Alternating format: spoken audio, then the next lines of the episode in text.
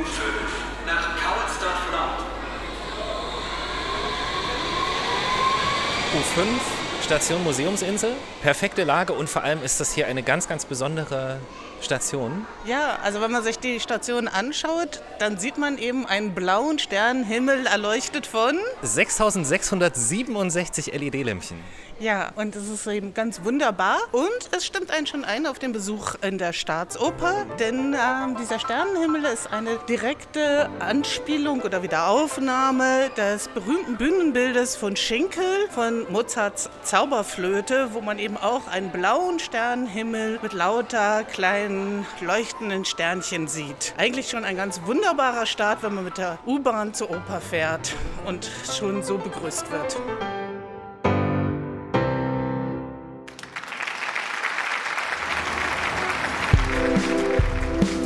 Willkommen in Berlin. Willkommen bei Berlin Unboxed, dem Visit Berlin Podcast. Mit neuen Perspektiven auf die Stadt.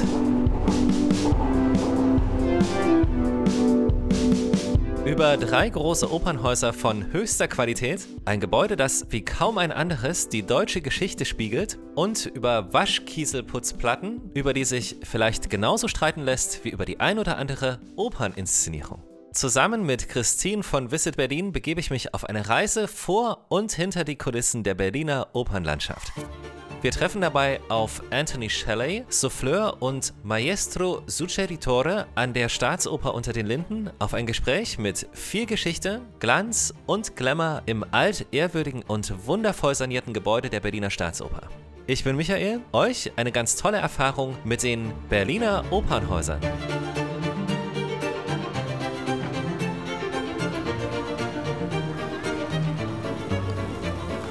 Also das ist hier natürlich ein fast nicht besser zu machender Einstieg in die Opernlandschaft Berlins.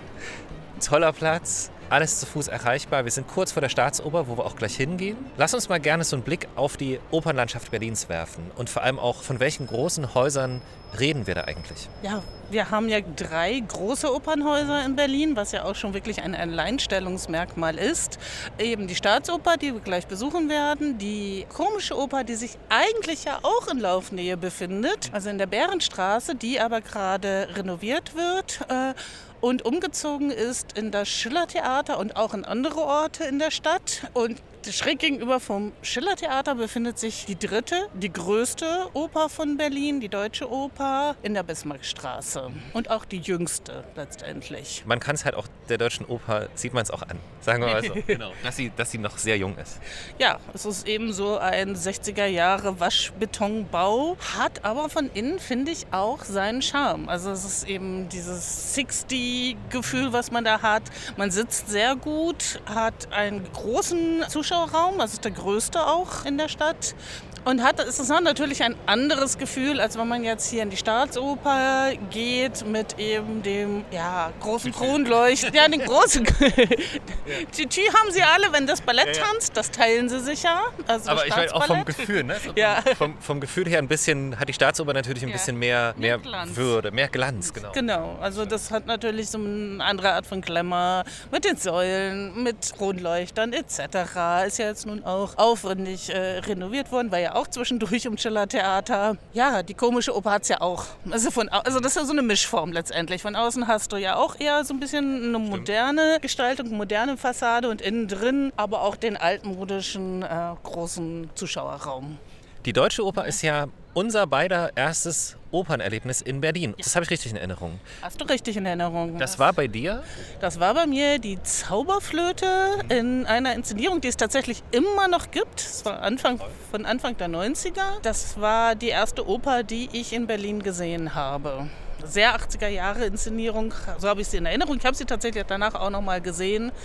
Ja, also meine erste Opern-Experience war ein bisschen später auf jeden Fall. Bei mir war es eine fast typische 21. Jahrhundert-Inszenierung. Also irgendwas Unerwartbares, irgendwas auch ein bisschen leicht Übertriebenes vielleicht. Mhm. Ähm, bei mir war es Purcell und Dido und Aeneas. Hatte ich gar nicht so auf dem Schirm. Mhm. Irgend, wie das immer so ist, irgendeiner sagte so, Das gucken wir uns an oder das müssen wir uns angucken. Und tatsächlich muss ich sagen, es ist natürlich toll, wenn das die erste Erfahrung ist. Es war sehr, sehr außergewöhnlich. Absolut. Du kennst das, das ist die Sascha Walz-Inszenierung. Also ein lebensgroßes Aquarium auf der Bühne und, und eben wirklich sehr, also fast nackte Menschen eigentlich drin. Ja, ja, genau so war es. Das trifft das ganz gut. Also hier haben es schon einige auch wirklich außergewöhnliche Inszenierungen gehabt. Also man denkt ja bei Oper oft, naja, da ist es so eine plüschige Inszenierung mit, weiß ich nicht, dann eben auch dem Kronleuchter auf der Bühne, großen Kostümen und äh, ja, am Ende springt Tosca von der Engelsburg im äh, Riesenkleid. Das gibt es, aber gerade in Berlin gibt es eben auch das andere. Also da gibt es auch ähm, diese modernen Inszenierungen, die man da mitbrechen, die da mit Sachen auch spielen, so zum Beispiel mit eben Geschlechterrollen, was ja sowieso in der Oper immer wieder auch Thema ist, oder mit äh, Brüchen, versuchen andere Zeitebene mit reinzubringen, auch, auch natürlich total schockierend. Also auch hier gab es ja schon Inszenierungen wie die Entführung aus dem Serai, also wo die Leute rausgegangen sind, weil sie es fast gar nicht angucken konnten. Was auch echt heftig war oder für mich eine der intensivsten Inszenierungen, weil es auch so eine Körperlichkeit, die man sonst nicht unbedingt immer hat, auf die Bühne gebracht hat. Das waren die Karmeliterinnen in der komischen Oper, wo am Ende dann auch alle tot sind. Deshalb ist der deutsche Titel früher die letzte auf dem Schafott gewesen. Kleiner Spoiler schon ja. im Titel. Auch das eine unglaubliche, also auch vom selben Regisseur, der jetzt an der Staatsoper, vielleicht kommen wir ja noch mal drauf zu sprechen, demnächst die Aida da rausbringen wird, der Calixto Beito. Dass uns das nicht überrascht, ist total schön. Ich finde, das, es steht auch schönerweise für Berlin, mhm. dass es für Überraschungen gut ist oder dass es weiter darüber hinaus denkt und vielleicht noch mal ein bisschen mehr überlegt, wie könnte man, wie du das so sagst, so wie könnte man auch ein Stück brechen mit dem, was Menschen kennen oder was sie erwarten oder so. Ähm, gehört das nicht ein bisschen dazu, dass Menschen irgendwann mal dann auch rausgehen aus dem Saal. Also so, das finde ich fast schon wieder toll. Das ist wie so eine vernichtende Kritik, die eigentlich so viel Aufmerksamkeit für ein Stück bringt manchmal auch. Also das gehört ja ein bisschen auch dazu, glaube ich. Ja, natürlich. Also wir haben ja auch die Leute, die seit 50 Jahren in die Oper gehen und die wissen, wie eine Zauberflöte beispielsweise zu klingen hat und auszusehen hat. Und wenn das dann plötzlich anders ist, na, eben auch manchmal darauf reagieren. Gut, in Berlin, wir hatten hier auch wirklich schon alles, ne? den nackten Chor und glaube ich, die Schockmomente werden auch wahrscheinlich kleiner. Aber das ist ja auch die Auseinandersetzung damit. Man geht ja nicht in die Oper, um sich jetzt einfach nur von schöner Musik berieseln zu lassen. Man will sich damit ja auch auseinandersetzen. Es sind ja meistens die ganz großen Gefühle, die da verhandelt werden. Also das ist ja meistens Liebe, Wahnsinn, Tod, alles in einem. Also es gibt ja Stücke, da muss man sich schon den Vorspann erstmal dreimal durchlesen, weil da schon so viel passiert ist. Also Wir haben ja auch die Leute, die, die vielleicht zum ersten Mal gehen, vielleicht auch jüngeres Publikum. Findest du, dass Berlin es ganz gut schafft, gerade so das Thema Oper für alle zugänglich zu machen? Sie versuchen es zumindest alle. Alle drei großen Opernhäuser und natürlich auch die Neuköllner Oper versuchen mit verschiedenen Programmen, mit Kinderopern, mit Angeboten, die sich auch an Leute richten, die vielleicht das erste Mal in die Oper gehen, die abgeholt werden, ein bisschen so eingeführt werden. Es gibt Übersetzungen in ganz, ganz viele Sprachen. Also ganz, ganz viel. Man muss es sich halt einfach nur mal anschauen und man muss es eben machen. Und dafür ist halt mhm. Berlin wirklich eine gute Adresse. Also das, das muss man so sagen. Absolut. Also da ist, glaube ich, sehr viel passiert in den letzten Jahren. Ich glaube, es hat so ein bisschen angefangen mit Sir Simon Rattle. Der hat ja da auch angefangen, so Education-Programme zu machen für junge Leute. Und das wurde eben ganz begeistert aufgenommen. Und das hat sich jetzt überall weiter fortgeführt. Und wie gesagt, so Kinderchöre oder so sind ja auch schon lange da. Es gibt so viel, was man dann vielleicht gar nicht weiß. Man muss nur mal hinschauen.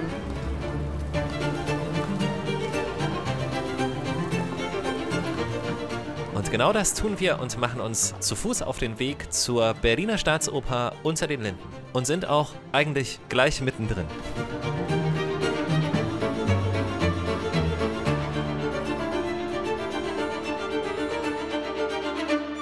Herzlich willkommen im Podcast. Genau, wenn Sie sich kurz vorstellen würden, das wäre ganz toll. Herzlichen Dank für den Einladung. Es, es freut mich sehr, natürlich. Wer? Ähm, ich bin Anthony Shelley. Ich bin hier ein Engländer und auch ein Deutscher, danke Brexit. Und ich bin hier als der sogenannte Maestro Suggeritore, so wenn man will, der Super Souffleur in unser Haus hier in der Staatsoper in Berlin. Wie lange sind Sie schon hier am, Das Haus? ist Anfang meiner elften Spielzeit. Ich war hier in 2013 angekommen, als wir in unser extra Theater, in Schiller Theater in Charlottenburg waren und äh, bin seitdem äh, hier die ganze Zeit. Sie haben das vorhin ganz kurz schon gesagt, dass Sie selbst gesungen haben. Wollen Sie dazu kurz was zu Ihrer Geschichte? Also, dass man so ein Bild davon hat, wie man auch zu dem wird, was Sie sind. Genau. Es gibt eigentlich keine Ausbildung von selber. Man kann nicht in einer Hochschule oder was oder Konservatorium äh, Soufflage äh, studieren. So, es ist ein Beruf, man bekommt es nur mit Erfahrung. Und in meinem Fall, ich war als Kind ein Domchorist in, in Großbritannien und danach, ich war auch immer ein Musiker. Ich habe Geige gespielt, sowieso Klavier gespielt und äh, nach meiner Universitätszeit habe ich weiter als Sänger studiert. Und dann in dem früh 80er Jahre als junger Mann, junger Sänger, war ich dann tätig in zum Beispiel dem Chor von dem Royal Opera House in Covent Garden und habe viel von der großen Wagner, Verdi und andere große Werte gesungen und viel erfahren mit fantastischen Dirigenten. Es war auch eine sehr interessante Zeit, weil in der Zeit, es war der hohe Punkt, wenn auf den CDs aufgenommen war und meistens war in London mit dieser fantastischen goldenen Generation von Pavarotti und Placido Domingo und so weiter. Und ich habe mit solchen Leuten ein bisschen gearbeitet und, und die Chance gehabt zu sehen, wie es war. Und habe ich auch in London sehr viel dirigiert. Und ich hatte mit meiner ehemaligen Frau ein, ein Opern Company gegründet. Das heißt Abbey Opera. Und wir haben viel interessante Werke, oft bei so der britischen Uraufführung von relativ unbekannten Werken im Zentrum von London da dirigiert. Und dann mit fast 60 Jahren, das war der Fall zehn Jahre her, bin ich hier in Deutschland umgezogen und ich brauchte einen Job. Es war unwahrscheinlich, dass ein älterer Mann mit fast 60 Jahre alt an so einer Stelle äh, in ein Opernhaus kommen. So ich habe und auch hatte ich keinen Kontakt, weil ich war relativ neu hier in Deutschland. Das ist eine andere Geschichte, das erzählen wir nicht. Äh, Und dann fand ich bei ein, ein Website, theaterjobs.de, die brauchen hier in der Staatsoper ein Souffleur. So, ich habe das geworben und dann haben ein paar Testwochen hier gemacht. Und äh, glücklicherweise für mich, sie haben mich engagiert und seit, seit dann bin ich hier. Und diese beide frühere Berufe als Sänger und auch als Dirigent sind, wenn ich das sagen darf, die perfekte Kombination, ähm, um in diese berühmte und sehr interessante Ort, so eine Souffleurkasten, da zu sitzen für Proben und dann für die Vorstellung von großer und äh, großer Oper hier. Weil ein Souffleurkasten, wenn man noch in der Oper geht und man sieht vom äh, Parkett, vom Publikum, da ist das Orchestergrabe und danach am vorne ist diese kleine Box, so wie äh, 20, 30 Zentimeter von der Bodenkante. Und in diesem Box sitzt ein Souffleur oder eine Souffleuse. Und ich habe ein sehr, sehr komfortabel, Gott sei Dank, Sessel. Das kann höher oder niedriger sein, weil es äh, mit Bühnenbild ist es oftmals anders. Und die Hauben von, von dem Box sind oftmals höher, oftmals tiefer teilweise schließbar. Ich habe eine Tristan-Inszenierung, wer am Ende muss diese Box verschwinden. So, es war so gemacht, dass als diese berühmte Liebstod am Ende von Tristan kam, so muss ich den Box runter, so dass es war dann verschwunden. So, es ist Gott sei Dank sehr komfortabel. Ich habe eine wunderbare Notenpult mit mir, das auch hoher und niedriger sein kann. Ein witziger Bühnentechniker hat einmal mit Scotch-Tape die Worte Hilfe geschrieben an mein, an mein, mein Pult. Und neben mir habe ich auch einen kleinen Monitor, Ja. das technisch sehr schnell ist. Das heißt, es ist ein absolut Real-Time. So, es gibt kein äh, Lag zwischen was der Dirigent eigentlich macht und was ich sehe. So, ich habe im, immer in meinem Winkel hier, kann ich immer den Dirigent, äh, so wie bei einem Auto, mit mir, der teilweise, ich gucke viel zu, zu sehen, was er macht. Und teilweise kann man das nur bei Instinkt machen. Das heißt, also Sie haben die Partitur wahrscheinlich mit Ja. Text? Ich habe normalerweise ein so A4. A4. Wirklich? Okay. Ja, so ein, ein Klavierauszug meistens. Ach, perfekt. Ach so, natürlich. Oder ja. teilweise mache ich mit Klavierauszug, teilweise mache ich mit Partitur. Mhm. Es geht, äh, wie kompliziert und eigentlich wie lesbar der Text ist. Mhm. Ja. Weil wenn es ist zu klein geschrieben, mit den Augen kann man das nicht gut sehen. Aber ich habe diese wunderbare Bild Normalerweise, ich kann die ganze Szene sagen und ich sehe viel von, die, von den Füßen von den Sängern. Das, das wollte ich gerade fragen. fragen. Genau, Ja, oder ich sag du, auch. genau, frag du. Ja. Ja, ich wollte dich auch fragen, sehen Sie denn eigentlich mehr als nur die Füße? Also, No, ich sehe sehe fast, fast immer.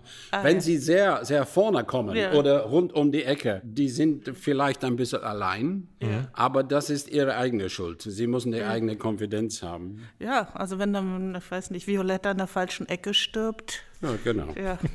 Hier ist so ein, ein Beispiel von letzter, Ah, wir gucken uns mal ein Bild von an. letzter, von letzter Samstag. Wir haben Macbeth von Verdi. Ja. Mhm. Und das ist der, der Bariton, der, der Macbeth gesungen hat. Genau. Und das ist auch der Blick, den Sie haben. Das ist ja, das, Das ist genannt, ja, mein Blick. Da, da das ist ja da immer ist- erste Reihe. Ja, in- ist super. Ist die, ist die beste Platz. der beste Platz, genau. Es ist auch der lauteste Platz Ja, oftmals, ja, wenn man sehr laute Sänger in, in, in den Ohr. Es kann sehr laut sein. Mhm.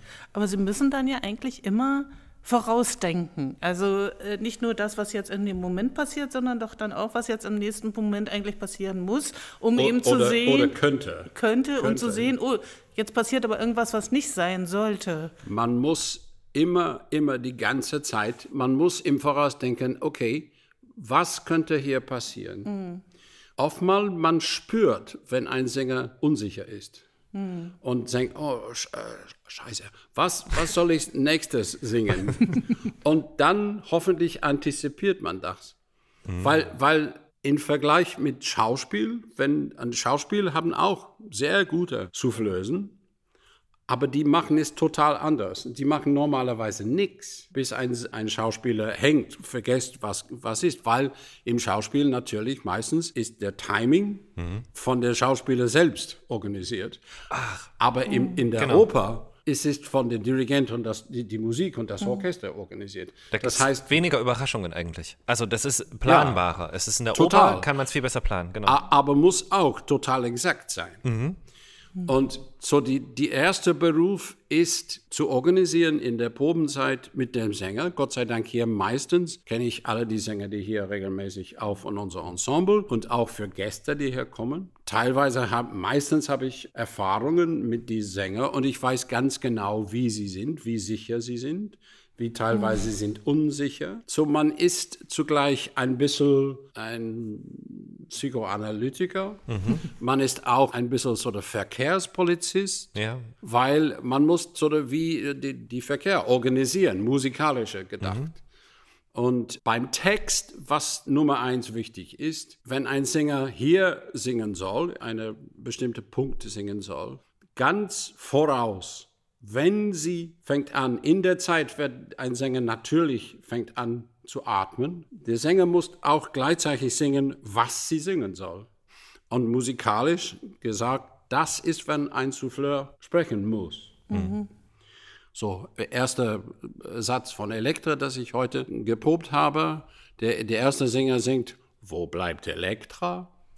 Und wenn man, es ist so berühmt, dass keiner braucht einen Text, aber wenn das ist als Beispiel, kurz vor wo bleibt Elektra, wollte man sagen, wo bleibt? In demselben Rhythmus. Wo bleibt? Wo bleibt Elektra?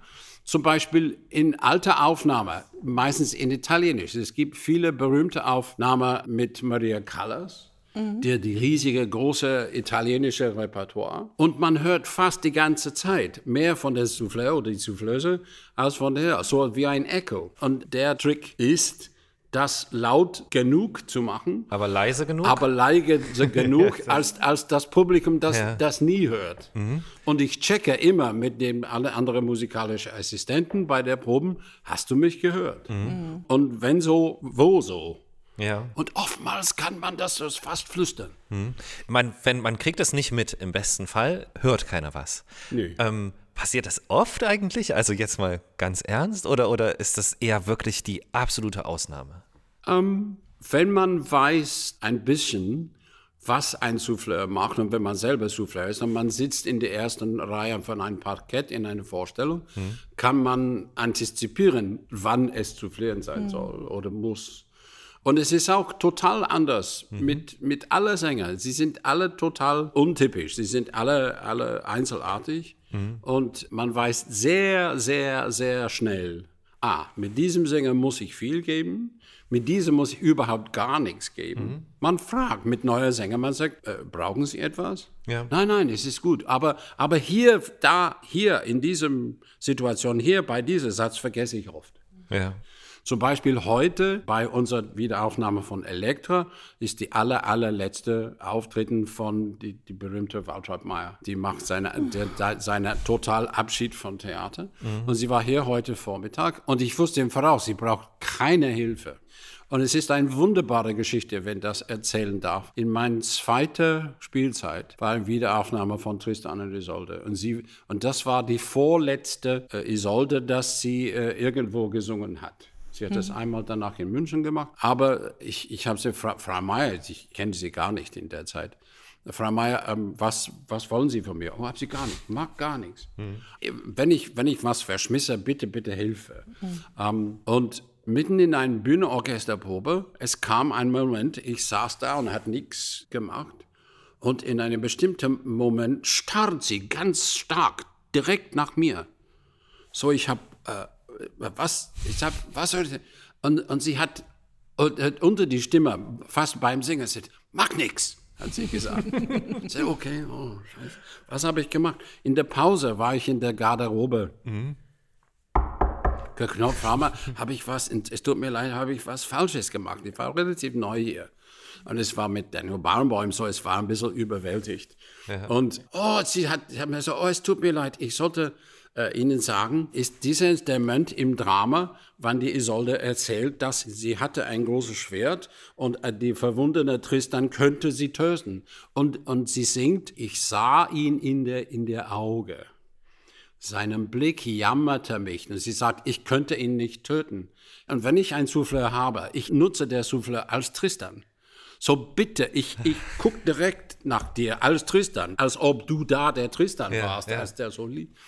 Und so, bitte, guck direkt nach mir. So, ich habe das immer, wir haben drei, vier Vorstellungen zusammen gemacht.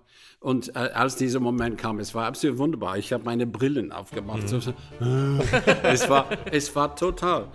Aber äh, jeder Sänger ist total exklusiv. Mhm. Die alle wollen etwas Besonderes von mir oder, oder, oder gar nichts. Ja.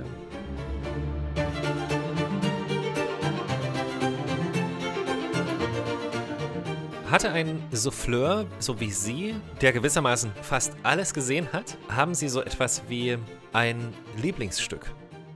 Äh, gibt es ein Nummer ein Stück? Natürlich, es gibt viel zu viel. Mhm. Ähm, aber von Wagner, ich glaube, es, es, verändert sich immer. Es ist immer das Stück, das ich gerade spiele mhm. oder arbeite. Aber wenn man, man muss entscheiden, ich glaube, es ist entweder Tristan und Isolde oder seine absolute Gegenteil, der, die Meistersänger von Nürnberg. Ähm, ich kenne auch, ich habe komischerweise ein Haus in der Nähe von Bayreuth so, mein Fahrzeug hat ein Bayreuth-Kennzeichen. Das hat nichts mit Wagner zu tun.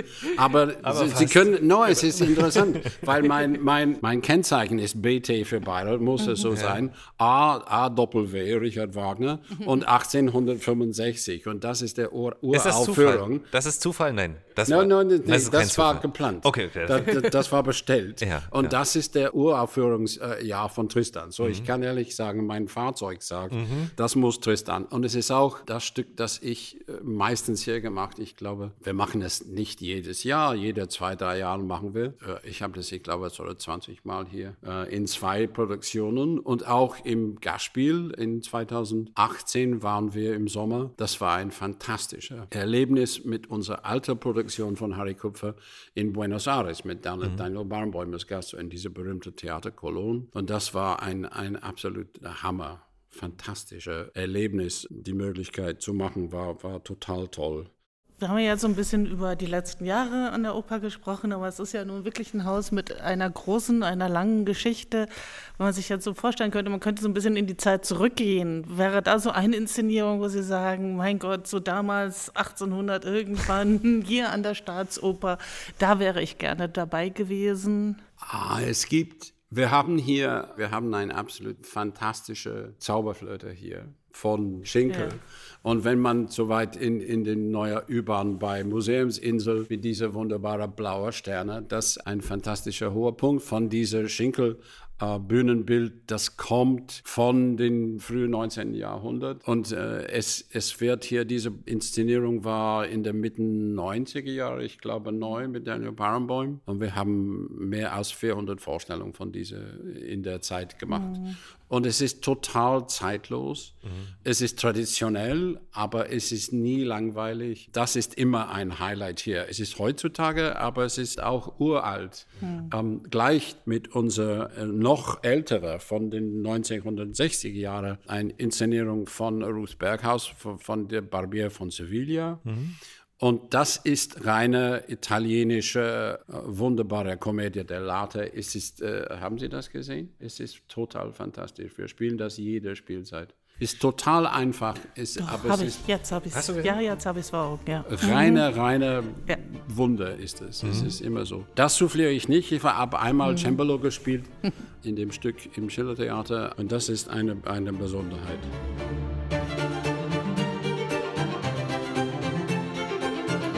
Anthony Shelley, ist das, das richtig ausgesprochen? Ja, genau. Ja. Danke für Ihre Arbeit, Ihre verantwortungsvolle Arbeit direkt an der Bühne, die viele gar nicht sehen, aber wir würden es hoffentlich merken. Hoffentlich keiner. Genau, äh, hoffentlich keiner und, und auch niemand hört, außer die, die ihre Hilfe brauchen, die Künstlerinnen und Künstler auf der Bühne. Mhm. Aber wir würden es merken, wenn sie nicht da sind. Das würden wir wahrscheinlich. Teilweise ja, ja. aber man nicht, muss nicht arrogant sein und mhm. sagen, ohne mich will es niemals passieren. Nein, nein, weil es, ja, ist, es ist auch nicht. Mhm. Zum Beispiel diese Elektra, und letzte Beispiel, das wir gerade machen, mhm. war bei dieser wunderbare und viel zu früh gestorbene Film und Schauspiel mhm. äh, Regisseur Patrice Chéreau mhm. inszeniert.